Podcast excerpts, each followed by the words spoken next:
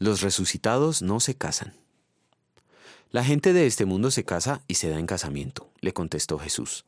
Pero en cuanto a los que sean dignos de tomar parte en el mundo venidero por la resurrección, esos no se casarán ni serán dados en casamiento. Lucas capítulo 20 versículos 34 y 35. ¿Hay vida después de la muerte? La Biblia enseña que sí, pero la descripción que la Santa Escritura nos da muestra que esa vida es muy diferente a la actual.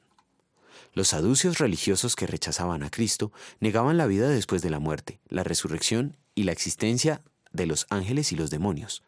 Creían que el hombre podía elegir libremente obrar el bien y el mal, y que la prosperidad y la adversidad eran resultado de las propias acciones del hombre.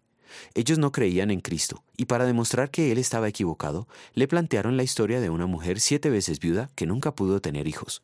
Según la ley, si una mujer quedaba viuda y sin hijos, debía casarse con su cuñado inmediato para que dé a luz a un heredero al marido difunto.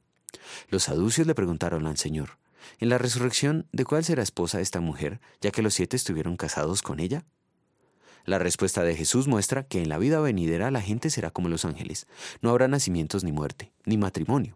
Las relaciones familiares de este mundo terrenal ya no existirán. Todos los salvos serán hijos de Dios. El matrimonio y la familia son dones preciosos de Dios que ya no existirán en la vida futura. Por medio de estos dones el Señor nos bendice con la alegría del compañerismo familiar. Alguien que nos quiere y cuida de pequeños. Alguien con quien criarnos hijos y finalmente alguien que nos cuida en la ancianidad.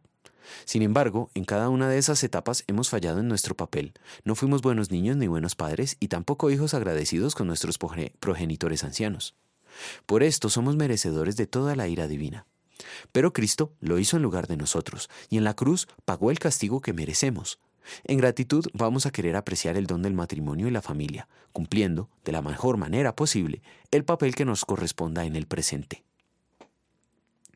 Oremos. Señor, gracias por Jesucristo nuestro Salvador y Rey eterno, pues solo por tu gracia y por sus méritos es que disfrutamos de tus bendiciones y de la vida eterna. Entre estas bendiciones está nuestra familia. Por tus medios de gracia, aumenta nuestra fe de manera que nuestra piedad comience por casa, al honrar a nuestra familia conforme corresponda a cada uno. Amén.